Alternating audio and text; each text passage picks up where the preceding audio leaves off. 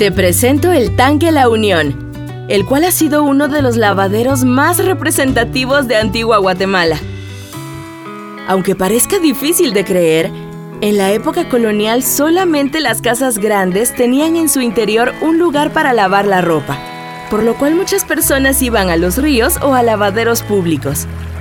Este fue inaugurado el 3 de febrero de 1853 por el corregidor José María Palomo, y en sus orígenes fue conocido como la Plaza de San José.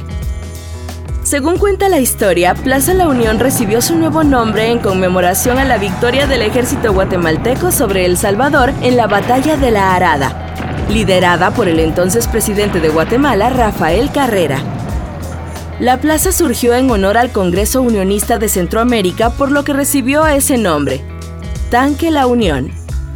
El tanque se consideraba un lugar de encuentro social para charlas diarias y contaba con un total de 22 lavaderos.